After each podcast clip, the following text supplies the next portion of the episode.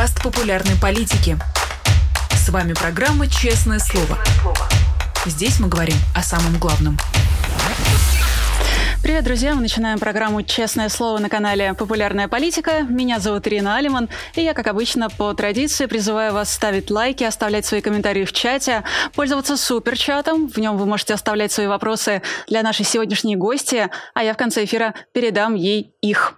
Кроме того, призываю вас а, становиться спонсорами своей любимой программы, например, этой. А, для этого можно воспользоваться QR-кодом, либо, который нам обязательно покажут на нашем экране, либо воспользоваться ссылкой в описании к этому ролику. Ну что ж, переходим к нашей гости. Сегодня у нас в гостях Юлия Латынина. Юлия, здравствуйте. Добрый день. И уж, э, коли вы рекламировали свой канал, я, если можно, начну с того, что прорекламирую свой, на котором через два часа начнется эпохальный для меня стрим о неэффективных армиях, э, начиная с бронзового века и до наших дней. Приходите. Отлично. А, Юлия, с тех пор, как вы э, крайний раз были в эфире нашей программы, случилось много всего, в том числе и мобилизация, взрыв Крымского моста. И, э, конечно же, мы начнем с вами обсуждение с актуальных событий, но если у нас останется время, хотелось бы э, в какой-то части эфира к этому вернуться и, наверное, обсудить, что вообще произошло за последнее время и в какой точке исторической находимся сейчас мы, как страна, как нация. Но давайте пока действительно обсудим те события, которые мы наблюдаем, например, ну вот сегодняшнего утра. А, сегодня мы видели, как э, столица Украины, Киев, опять подвергся массированной, не такой, как в прошлый раз, но на этот раз атаке дронов, подвергся атаке, действительно, и э, один из домов в Шевченковском районе города э, был э, не разрушен, но, по крайней мере, несколько домов было в нем повреждено. В одном из них э, спасли 19 человек, э, но трое погибли, в том числе одна беременная женщина. Вопрос мой в следующем. Как вы думаете, э, то, что Путин уже вторую неделю начинает с терактов в отношении Украины, это попытка запугать украинский народ или это попытка сделать картинку для внутреннего российского зрителя, показать, что э, все идет по плану? Ну, горячо протестую насчет второй недели. В каком-то смысле Э, если не с 14, не будем, э, не будем докапываться до 2014 года, но начиная с, если не с 24 февраля, то, если вы помните, первые обстрелы Харькова, э, именно, именно, именно отчетливо жилищная инфраструктура начались буквально через два дня после вторжения. Так что, ну, даже если не считать 24 февраля и считать, что российская армия тогда а, наносила удары по действительно объектам военной инфраструктуры, она действительно это пыталась, несомненно, а, то буквально через 2-3 дня начался а, ракетный террор, он совпал с началом а, переговоров тогда в Минске. Не в Минске, да, с началом переговоров на территории Беларуси, в Гомеле. Соответственно, как-то две недели — это неправильный счет. Но действительно, неделю назад после подрыва Крымского моста Путин, видимо, велел отомстить а, точнее, скажем так, я довольно подробно разбирал это в э, коде доступа, что, судя по тому, что мы сейчас знаем, а, эти удары планировались гораздо раньше, они были связаны с назначением Суровикина, они были такой его визитной карточкой а, в уменьшенном объеме, потому что генерал Суровикин, это он бомбил Мариуполь, это он бомбил Алеппо, сейчас он не может ничего бомбить на территории Украины именно бомбардировщиками, потому что ПВО украинское это уже не позволяет, позволяет. Соответственно, он вынужден ограничиться, а, ракетами, которые взлетают с территории России, а, б, ракетами, которые летят с самолетов, располагающихся на территории России или, может быть, на территории Беларуси. А, в частности, вот Х-22, они пускаются со стратегических бомбардировщиков, которые а, летят с аэродрома Шайковка в Калуге. А, соответственно, после того, как э, был взорван Керченский мост, э, Путин велел ускорить процесс, который, видимо, был назначен где-то на а, конец октября, когда наступает, включается отопительный сезон. Э, вылетело больше 100 ракет и шахидов 136. Летели они двумя волнами. Э, первая волна была неточные ракеты типа тех же Х-22, которые нужны были для того, чтобы, для того, чтобы перенасытить украинское ПВО. Для того же самого употреблялись названные шахиды, потому что особо большого ущерба по сравнению с настоящими крупными ракетами они принести не могут. У них достаточно небольшая боевая часть. А, соответственно, во второй волне шли а, те ракеты, которые били а, прицельно по энергетической инфраструктуре – а первые ракеты, они в основном, э, естественно, били где-то над городом, поэтому они попадали в детские площадки или в жилые дома. То есть э, в том числе расчет строился на том, что поскольку ПВО видит, что ракета летит над городом, ее необходимо сбивать, иначе она попадет в мирных жителей, соответственно, э, ПВО на этом истощается. А, соответственно, вторая волна стала прилетать в объекты инфраструктуры, потому что идея Путина — это такой у него все время идея, что он сейчас сделает что-то, что поставит Украину или мир на колени. Или заморозит Европу, ну вот теперь у него вариант заморозить Украину, а, если полностью уничтожить всю энергетическую инфраструктуру Украины, считает Путин, а, ну, типа Украина приползет к нему на коленях. А, судя по соотношению прочности украинской инфраструктуры, рассчитанной на ядерный удар Э, еще в советское время со стороны США и того количества ракет, которое осталось у Путина, во всяком случае, если верить цифрам, которые опубликовал э, министр обороны Украины Алексей Резников, это не очень, а, не очень а, возможная комбинация. Так что Путин не только проявил себя вот истериком, ракетным истериком, но еще и опозорился. И, соответственно, видимо, что произошло за эту неделю? Вот э, в понедельник они нанесли удар, посчитали, э, сколько э, ракет куда прилетело, сколько было сбито. Напомню, что было сбито около половины, было сбито довольно большое количество шахидов. И через неделю подсчитав, э, тоже нанесли, может быть, это даже пробный удар, опять же, проверяющий на а, слабость э, некоторые места а, противовоздушной обороны Украины. То есть этот удар, конечно, рассчитанный на то, что вот посмотреть опять, где есть украинское ПВО, как ее надо уничтожать. А, и, видимо, это будет повторяться, вот этот вот регулярный террор э, с какими-то временными промежутками, необходимыми для ассессмента. То есть, да, перед нами чистая стратегия, которую исповедует Хамас относительно Израиля, столько, только, только разница, что у Хамаса, конечно, совсем э, круглозадые ракеты, а у Путин, ну, особенно если он что-то там сейчас приволочет из Ирана, ну, получше. Ну вот как раз хочется поговорить об этом, но прежде чем э, вернемся к не к характеру, а к орудию, э, которым конкретно сегодня наносились обстрелы, э, чувствую, что нужно пояснить свой пассаж про две недели. Безусловно, мы знаем, что война идет э, не просто с 24 февраля, но с 2014 года. Активная ее фаза началась 24 февраля, и, безусловно, города Украины подвергались обстрелам в течение всех этих месяцев. Однако я обращаю внимание на то, что с момента взрыва Керченского моста в Крыму обстрелы Киева стали регулярными. Э, поправьте меня, если я ошибаюсь, но есть ощущение, что э, действительно сейчас Путин обстреливает э, города с ежедневной буквально регулярностью. Конкретно Киев, конкретно Запорожье. Я обращаю на это внимание и хочу понять, действительно ли он, как вы уже сказали, пытается все-таки как-то запугать Украину, чтобы Украина, как вы сказали, опять же, пала на колени, либо он пытается пытается показать российскому внутреннему зрителю, что э, после назначения Суровикина э, теперь армия действует по плану. Нет, слушайте, во-первых, Путин о Суровикине, я вас уверяю, совершенно не заботится. Единственная причина, по которой это назначение является публичным, это чтобы потом на Суровикина повесить э, всех собак. А что же касается Керченского моста, то да, вы совершенно абсолютно правы, но в том-то и фишка, что Путин, во всяком случае, Медведев говорил, что Керченский мост, после него будет э, судный день. И э, это одно из моих предположений, но все-таки оно основано на некоторых э, вполне вещах, которые мне известны. Может быть, они преувеличены, но я надеюсь, что нет.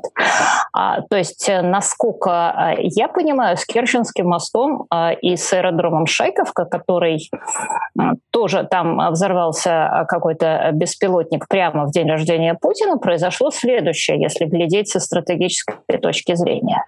Американцы всегда говорили, всегда опасались, что вот если украинцы ударят по Керченскому мосту, а, то будет что-то такое, что-то такое ужасное, будет применение ядерного оружия, то все пятое, десятое, держите меня семеро, я невменяемый, как все время дает понять э, Путин.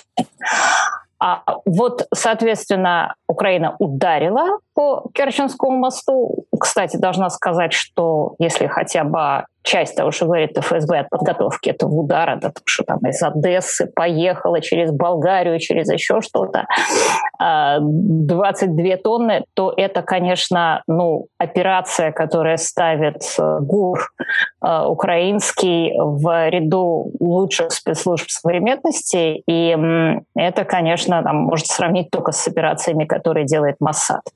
Это, кстати, очень неприятная новость для всех э, людей, которые ну, скажем, грабили и убивали в Буче, потому что они э, должны всерьез задуматься над тем, что организация с таким уровнем квалификации их будет находить.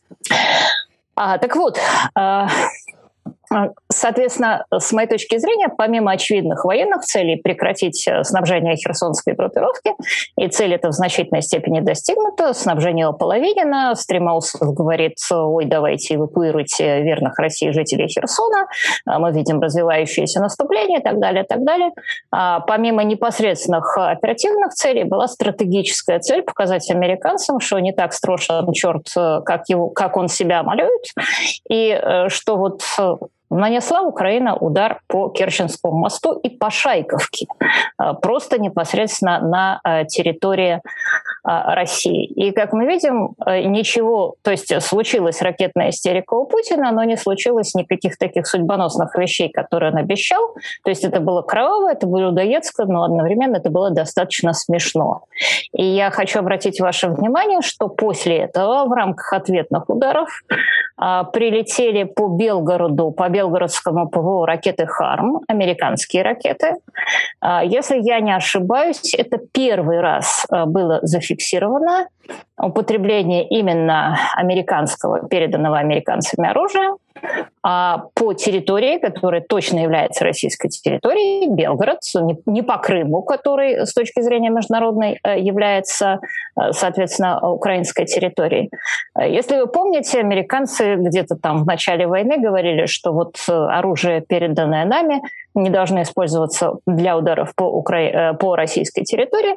Вот, соответственно, ракеты «Харм», которые в ответ на российскую ракетную истерику прилетели по а, аэродрому в Белгороде, с которого, на котором стояли российские ракеты и а, стреляли по Украине, это вот случай того, то есть точно американцы уже поняли, что это можно а точно американцы это разрешили.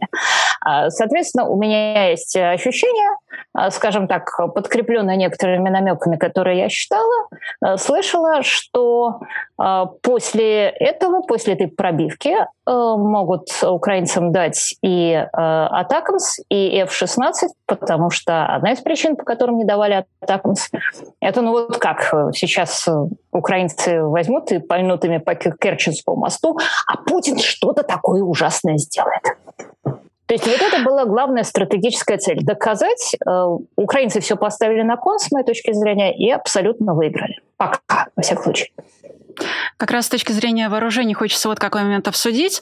Не кажется ли вам, что, э, опять же, с точки зрения того, какими орудиями сейчас пользуются стороны, эта война превращается в американо-иранскую? Потому что сегодняшняя атака Киева, которую мы наблюдали, а, она совершалась с помощью дронов «Камикадзе». А, мэр Кличко опубликовал фотографии обломков, а, на которых есть надпись «Герань-2», но мы с вами знаем, что это на самом деле «Шахет-136», которые закупаются в Иране. Опять же, Белгород, э, который обстреливался оружием, поставляемым американцами. Интересно поворот у этой войны, вам не кажется? Вы знаете, мне эта прекрасная мысль не приходила в голову, но вы действительно правы, потому что вот в Корее или во Вьетнаме а, Россия воевал, Советский Союз воевал с Америкой посредством прокси, которые, соответственно, были Северный или Южный Вьетнам. А здесь, да, мы наблюдаем а, Иран и Америку, воюющие посредством а, прокси, которая одна называется Украина, а другая называется Россия. То есть вот обратите внимание, что Путин просил оружие у Китая, ему не дали. Обратите внимание, что Путин просил оружие у Индии, ему не дали. Просил оружие, насколько я понимаю, у Северной Кореи. Наверное, ему дали, но, честно говоря, северокорейское оружие, ну, можно еще было у Зимбабве попросить э, это самое бронзовых топоров и стрел с отравленными наконечниками. А, так что вот, соответственно, на помощь пришел Иран, и что-то у нас, знаете, получается все-таки немножко разговор по поводу оружия. И тут я не могу не удержаться, потому что вот этот «Шахет-136», и все о нем говорят и говорят, о, вот, э, Россия применяет иранский «Шахет-136», он же мопед, его призвали, прозвали презрительно мопед за то, что он громко жужжит, у него действительно мопедный двигатель. Летит он далеко, на 150 километров, ориентируется он по GPS, он без навигатора, э, ему, у него никто не ведет. Э, собственно, поэтому он так плохо целится, потому что у него на конечном участке инфракрасная головка наведения, которая очень хорошо, если ты, допустим, воюешь в пустыне, ты сидишь посередине пустыни, а где-нибудь в городе, э, значит, по этой пустыне идут американские танки, ничего другого в этой пустыне, кроме американских танков, понятное дело, нет, и вы, значит, в эту точку запускаете этот самый шахет.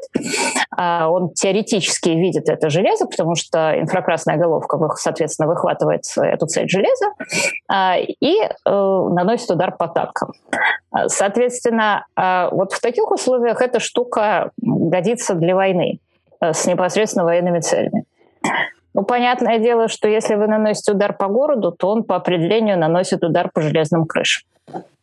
То есть это немедленно становится уже такой террористической штуковиной, хотя а, поскольку, как я сказала, у нее небольшая боевая нагрузка, то а, гадости она делает, и она убивает там одного, двух, трех, четырех человек, но там она не может разрушить полностью дом, как какая-нибудь ракета «Калибр», а, как в Виннице. Но я хочу сказать важное другое, что почему-то никто не замечает, что у украинцев есть тоже очень неплохие а соответствующие тоже, э, тоже то, что называется loitering munitions.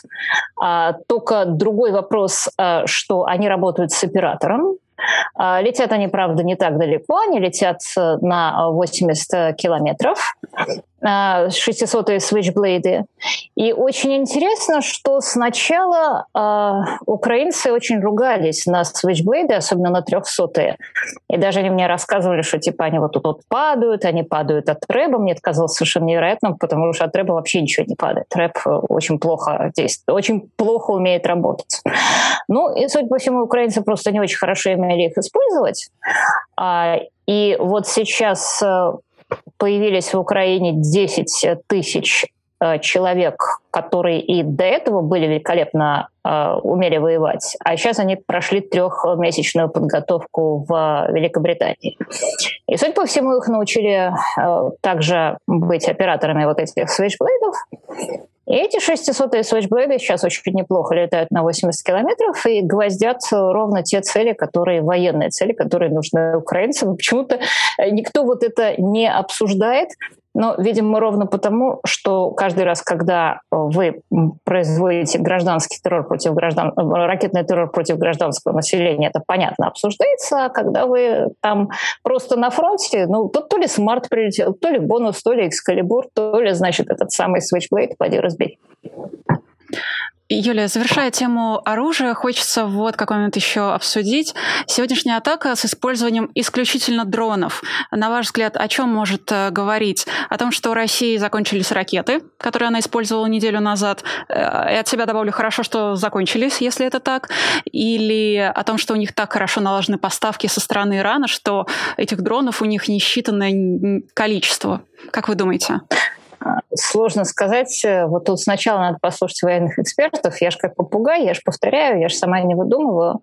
А, но у меня такое ощущение, что, во-первых, э, ну, во-первых, давно говорят, что у России ракеты закончились. Тем не менее, во-первых, есть высокоточные ракеты, есть ракеты ну, типа Х-22, у которых круговое отклонение 300 метров, или те же самые С-300, которые Россия постоянно использует, которые, э, когда ими стреляешь по земле, потому что они, в принципе, предназначены для поражения воздушных целей, то, соответственно, они не очень точные. Вот этого добра С-300 и Х-22 у России, конечно, там завались.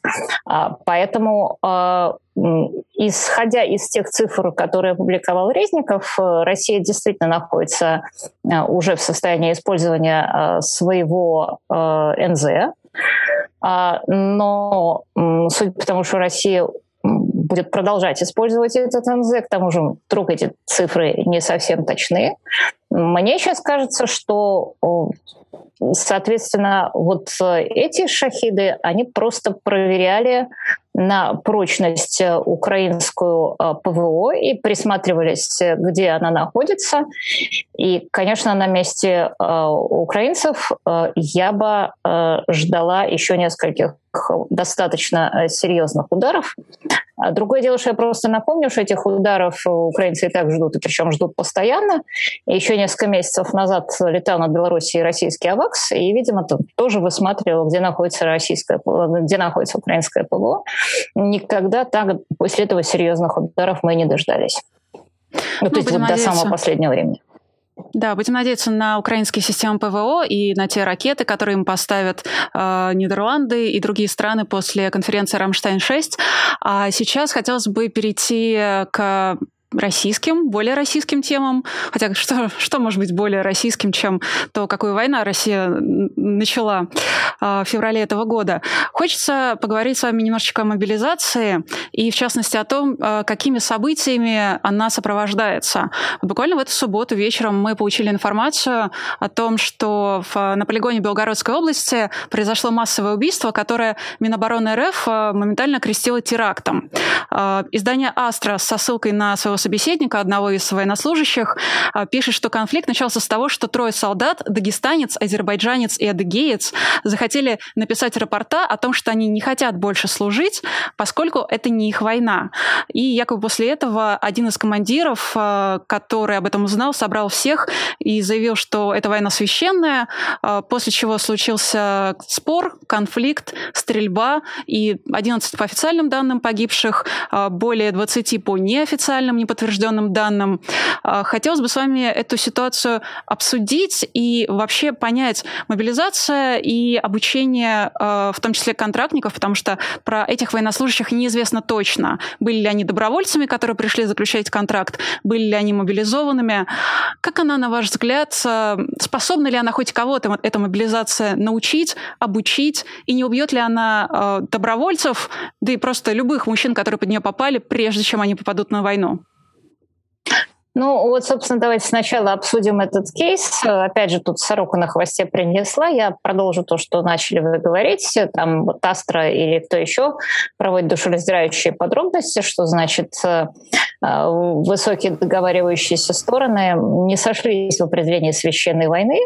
Э, соответственно, российский полковник, у которого фамилия была Лапин, полковник, считал, что священная война – это то, которое ведет Россия против Украины, а Соответственно, исламски настроенная э, часть мобилизантов э, сказала, что священная война — это джихад, и, значит, э, на стороне неверных ее вести нельзя. Кстати говоря, насколько я понимаю, с точки зрения богословия исламского она была абсолютно права. А вот такого джихада еще странного. Ну, там, насколько я понимаю, кстати, есть какие-то сложные, там их в Чечне обсуждают вопросы, значит, какой джихад, какой нет джихад. А, короче говоря, после того, как э, полковник Лапин сказал, что Аллах дурак, если не позволяет воевать за Россию или что-то в этом роде, то, значит, после этого несколько таджиков и открыли стрельбу. А, соответственно, сам по себе этот случай, понимаете, чем он хорош? А, конечно, грех злорадствовать, потому что э, стрельба может случиться по такому поводу везде. Даже если помните, как-то в Америке э, тоже какой-то мусульманин, который служил в американских военных частях, так в один прекрасный момент пришел к месту служения, по-моему, там тоже довольно большое количество людей перестрелял. А мне кажется, эта история замечательная вот чем. А, потому что почему-то очень мало это обсуждают. А, понятно, во-первых, да, что эта история погоды не делает, и что ну, все равно, то есть она бы делала погоду, если бы, скажем, половина мобилизованных было мусульмане. Вот тут бы у России могли начаться большие проблемы. А поскольку все-таки мусульман не так много, да еще и радикально настроенных мусульман еще меньше. А, там есть еще прекрасная вещь, она же абсолютно, опять же, не проверенная, а, но вот где-то я уже прочла, что якобы этот человек, который открыл огонь, один из людей, который открыл огонь, он перед этим уже э, сидел в э, СИЗО, а, причем сидел он там за наркоторговлю. Это вообще классический букет, потому что если вы посмотрите биографии тех э, ребят, которые стреляли в, теракт, э, стреляли в, те, в театре Батаклан, то половина из них вот точно так же э, были какие-то наркоторговцы или девианты, которые радикализовались, уголовники, которые радикализовались в тюрьме, потому что, ну, когда ты уже попал в тюрьму, когда ты внизу общества, тебе приятно узнать, что, оказывается, все, что ты раньше делал, то есть грабил, убивал, можно делать во славу Бога, и это круто, и это плюс, а не минус. Ну, примерно, собственно, тем же самым руководствовались маргиналы, воевавшие в Донецке. А, но важную мысль, и я на этом, собственно, завершая разбор этого случая, мне кажется, вот что. Что все стороны, а, участвовавшие в этом инциденте, скажем так, провели, проявили свой невысокий интеллект. А, начиная от подполковника, который рассуждал про Аллаха перед э, мусульманскими новобранцами, и кончая вот сами этими, самими этими мусульманскими новобранцами. И я думаю, что это будет большая проблема среди российских мобилизованных, а, потому что а, сейчас фактически Путин он производит такой эксперимент по разделению людей на тех, кто э, мобилизованы и нет. И поскольку, в общем, от мобилизации скрыться достаточно легко, то получается, что самые умные не самые моральные, не самые, а вот просто тупо самые умные, а, у которых IQ нормальный, они уезжают или уходят на морожку за болотами, или просто не открывают дверь, а э, те люди, у которых IQ э, невысок, они оказываются в мобилизованными. А, а современная война, она, как бы вам сказать, э, не любит низкого коэффициента интеллекта. И вот те 10 тысяч людей, а, украинцев натренированных в Великобритании, как я уже только что сказала, а, это же не просто люди супермотивированные. А это же еще люди с высоким коэффициентом интеллекта, потому что современная война, употребление там свитчблейдов, а, всего прочего, оно требует просто тупо, чтобы человек был умный. А, вот даже в «Новой газете» сейчас опубликована статья, которая называется «Дебилы Макнамары». Она, честно говоря, нам не очень мне нравится, потому что она написана с таких чрезвычайно левых позиций, но она просто рассказывает о том, что произошло в американской армии, когда во время Вьетнамской войны туда в буквальном смысле стали бомбизовать дебилов, э, и оказалось, что эти дебилы втрое, трое э, чаще гибнут. А, потому что интеллект — это величина постоянная, и вне зависимости от того, что делает человек, вышивает крестиком, работает слесарем, пишет стихи или сражается в армии, э, для этого нужен высокий интеллект, особенно в современной армии. И, соответственно, помимо мотивации, помимо уровня подготовки, помимо уровня технической оснащенности будет еще вот эта проблема. 300 а, тысяч мобилизованных с одним уровнем интеллекта и украинская армия, скажем так, с другим средним уровнем интеллекта. Угу. Но мне бы на самом деле хотелось поговорить с вами скорее о поведении самих мобилизованных, даже не в этом конкретном кейсе, а том массовом, которое мы наблюдаем. По крайней мере, я вижу ролики, которые записывают мобилизованные, а, возмущаясь низким уровнем подготовки или ее отсутствием, низким уровнем снаряжения или его отсутствием, а, низким уровнем буквально всего, что их окружает, потому что некоторым из них приходится спать в окопах, которые они сами же себе роют. И каждый раз это это видео одного типа. Стоят растерянные мужчины, которые провели N количество дней в очень тяжелых для себя условиях, это еще до отправки на войну, и жалуются на то, что все проходит не по закону, не так, как э, обещали, не так, как сказал главнокомандующий, э, не так, как им говорили, когда их э, к ним пришли с повесткой или забрали в военкомате никто не жалуется на саму мобилизацию. Даже те, кто явно не должен был там оказаться. Как вы думаете, почему это происходит? Почему э, те же самые вооруженные, кстати, люди, э, вместо того, чтобы э, участвовать в пьяных драках, выяснять отношения с своими сослужив... сослуживцами э, другой религиозной принадлежности, не выясняют эти отношения с командованием, например, Почему не требует все ну, прекратить? Я... Так, я только что ответила на этот вопрос, когда говорила о коэффициенте интеллекта, потому что я обращаю ваше внимание, да, что значительное количество людей, которые оказались в армии, оказались там а, потому, что им не хватило смекалки от нее откосить. Э, понятно, я не беру случаи, когда приходят в московский офис и устраивают облому, а, облаву на менеджеров. А, понятно, я, я, я говорю о статистике, я не говорю о конкретных случаях. Несомненно, кто-то вполне умный мог оказаться в этой армии, но вот, вот статистически э, весь процесс мобилизации был устроен так, что, как в анекдоте, не хочешь вычеркиваю. И э, более того, у этого процесса был именно этот смысл, потому что Путину было нужно пушечное пушечное мясо. А с мобилизацией он вернулся, ну, в России и так в значительной степени этим занималась, но с мобилизацией он полностью вернулся к сталинской модели армии, которая называется А. Огненный вал, но, правда, огненного вала уже нет, Б. Пушечное мясо. А, соответственно, а, дальше он выяснит несколько неприятных вещей. Как я уже сказала, в принципе, современная война не ведется пушечным мясом.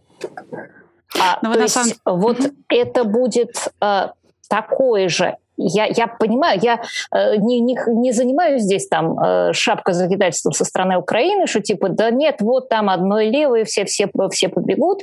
Э, я как раз понимаю, что одна из идей Путина, видимо, заключается в том, что вот 90% этих мобилизантов погибнет, а из 10 с помощью естественного отбора процентов к весне выкуется новая армия, которая там сможет воевать. Но я просто обращаю вот факт, вот так же, как я через э, полтора часа буду рассказывать о том, э, почему колесницы бронзового века э, оказались неудачным технологическим решением, когда в руках людей появился меч. Э, вот по той же самой причине современная армия, она не устроена так, э, что пушечное мясо в ней дает преимущество. Это просто кончилось в 90-х годах с высокоточной космическими снарядами, с спутниками. А, это, это да, так оно больше не работает. А, это вот там, я не знаю, как, как рыцари э, в доспехах и средневековое ополчение без доспехов. А вторая вещь, которую я хочу обратить внимание, тут тоже просто психологическая ловушка, а, потому что а, Путин сейчас не в состоянии обеспечить а, мобилизантов не только высокоточным оружием, которого в России нету, потому что все украли. Но он не в состоянии обеспечить их э, едой, берцами, одеждой э, и прочим, прочим, вот просто базовыми потребностями, потому что, опять же, все украли. И, соответственно, для того, чтобы человек, который брошен в такие скотские условия, не э, роптал, а шел воевать, как я уже сказала, у него должен быть э, статистический. Он должен быть не такой умный. Он должен быть не такой духовитый, он должен быть не такой пассионарный, он должен быть не такой умный. Вот если в Украине идут э, воевать самые пассионарные, то в России в 90% случаев идут воевать, наоборот, те, кто недостаточно пассионарен, чтобы откосить. И, соответственно, путинская армия попадает вот в эту самую ловушку, что, ну, если у вас армия изначально пассивная, э, то, как бы вам сказать, э, там все дальнейшее все, все, все дальнейшее будет из этого проистекать. А, плюс, э, конечно, ну, собственно, да, если я вспомню, что я хотела сказать, я еще добавлю. Хорошо. А, на самом деле ваш э, комментарий по поводу интеллекта очень э, мне напомнил риторику Михаила Подалека, потому что он, говоря о российских элитах и чиновниках, э, тоже часто упоминает о том, что и справедливо упоминает о том, что у них очень низкий интеллектуальный Ирина, уровень. Извините, можно, можно я вас это самое перебью, потому что я вспомнила, собственно, что я хотела сказать, потому что вот когда вы задавали первый вопрос, а, вы на самом деле тоже абсолютно попали в яблочко, потому что вы сказали, как это может быть, чтобы людей гонят на убой, и они идут на убой, а не берут оружие и власть в свои руки. Вот как в обществе всегда в течение тысячелетий э, власть принадлежит тем, в чьих руках находится оружие. А, соответственно, э, как только появились массовые армии с массовой мобилизацией в Первую мировую войну, ну, собственно, после этого э, и стали развиваться демократические модели. Э, собственно, после этого и восторжествовала демократия. Как э, сказал президент Вудро Вильсон где-то в 2019 году, что вот демократия восторжествовала. Правда, очень многое восторжествовало всеобщее избирательное право. А, соответственно, одна из э, проблем, с которой сталкивается Путин, это заключается в том, что вот э, у него общество, в котором воюют не дети элиты, вот рыцари были дети элиты. И а, власть средневековой Европы принадлежала вооруженному сословию, то есть э, графам, князьям, баронам, рыцарям и так далее. А, соответственно, христиане были не вооружены или вооружены плохо, власть им не принадлежала. Невозможно устроить общество, в котором у вас есть большое количество вооруженного ухлоса. Дети элиты никак не воюют, дети депутатов никак не воюют, а власть э, находится в руках тех, кто не вооружен и не хочет воевать. Путин пытается разрешить эту проблему, прекрасно ее понимая, с помощью двух фундаментальных вещей. А, во-первых, а, как я уже сказала, он отбирает в пушечное мясо наиболее пассивных и наиболее неумных. А во-вторых, а, он одновременно создает много сот тысячные а, корпуса Росгвардии, которые экипированы гораздо лучше и которые должны, собственно, посылать этих людей на смерть. Росгвардия, ФСБ и вот, вот, вот это все. А, соответственно, вот э, сейчас это пока работает. Я совершенно не уверена, что это будет работать, скажем, через год, особенно если учесть, что пушечного мяса будут пригонять все больше. А, и даже не факт, что не придется посылать на фронт Росгвардию, они так не договаривались. Угу. Извините, что я вас перебила, но это Все была важная мысль, которую я хотела сказать. Э, это был хороший ответ на мой практически заданный вопрос. Спасибо вам большое. Завершая тему мобилизации, хочется э, спросить о том, как вы видите, э, как она будет развиваться в ближайшее время, потому что если на прошлой неделе ряд регионов говорили о том, что они открывают вторую волну, потом Песков все опроверг, потом они назвали это донабором, то сегодня, например, Собянин в Москве заявил, что мобилизация в Москве завершена, и все повестки, разосланные в процессе мобилизации по месту жительства и предприятиям, прекращают свое действие, сказал Сергей Семенович Собянин. Но мы же с вами понимаем, что э, люди, которые сейчас ну, отправятся... Путин сказал, что она завершена, да.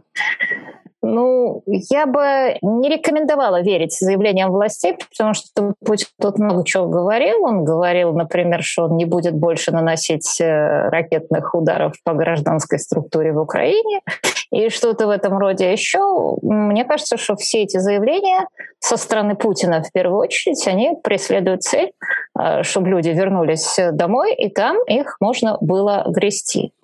А что касается Собянина, то, с одной стороны, я абсолютно не сомневаюсь, что он приложил все усилия, чтобы в Москве уменьшилась разнарядка по мобилизации и чтобы а, действительно а, как э, можно меньше вверенное ему население пострадало. Мы, например, там просто видим, что у Собянина а, нету, да, там в Москве особенно не бегают с буквами Z. А, но а, проблема заключается в том, что там я на месте тех же самых военных а, просто Собянина в этой ситуации подставила. То есть вот он это сказал, да, где-то это ему что-то пообещали. А потом, э, соответственно, начинается вот, вот, вот ровно то, о чем мы только что говорили. А потом э, пушечное мясо на фронте кончается, и, естественно, гребут новую волну, в том числе и москвичей. Я была, честно говоря, очень впечатлена, э, когда там в Москве начались облавы в офисных зданиях и прочих э, местах. А это было, конечно, мягко говоря, неожиданно. Потому что Путин должен понимать, э, что если волнения в России начнутся, они же начнутся там не с э, города Урюпинска, они начнутся в Москве.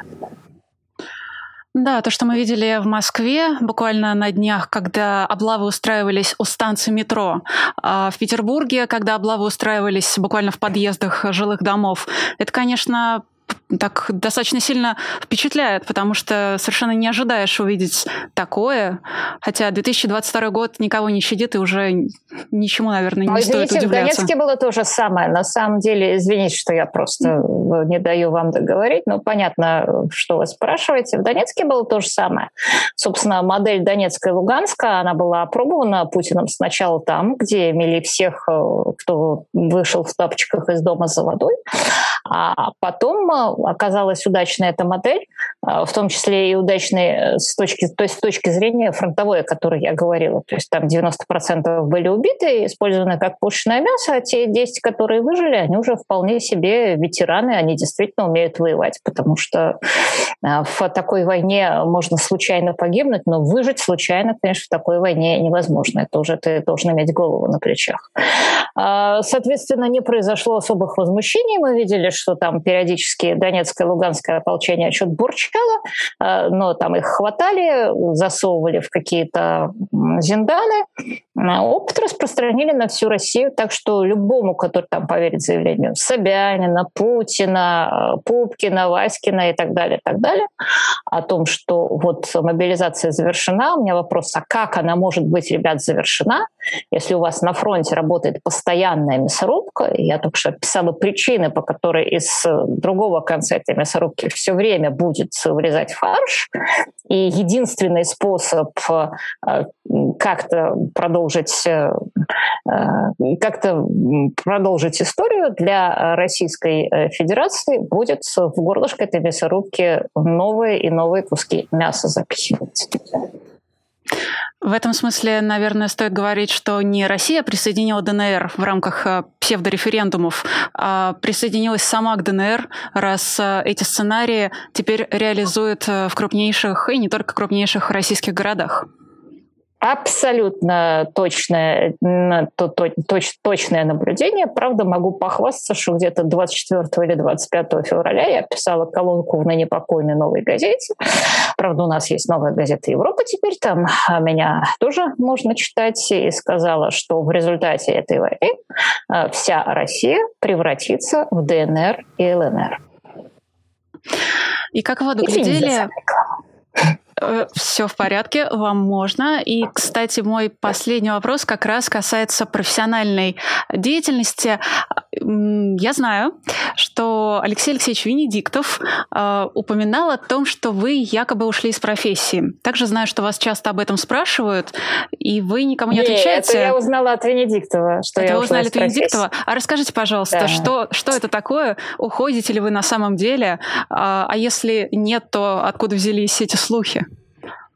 А, так, а у нас времени-то сколько останется? Потому что я бы хотела не столько... У нас а, есть а... буквально пару минут. Попробуем успеть? Ну, это не есть э, хорошо задавать mm. такой вопрос за пару минут до конца, но тогда я, я была просто уверена, скажу, что вы ответите.